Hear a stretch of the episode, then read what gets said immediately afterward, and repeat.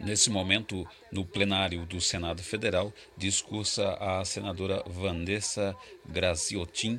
Ela discursa e, em seu discurso, ela começa eh, falando a respeito da violência que ocorre nesse momento eh, nos arredores do Palácio do Planalto e do Senado, onde policiais é, enfrentam é, e, e, partem para cima dos manifestantes é, que estão aí em volta do, do Senado e do Planalto, em apoio à presidenta Dilma Rousseff e contra o impeachment da presidenta.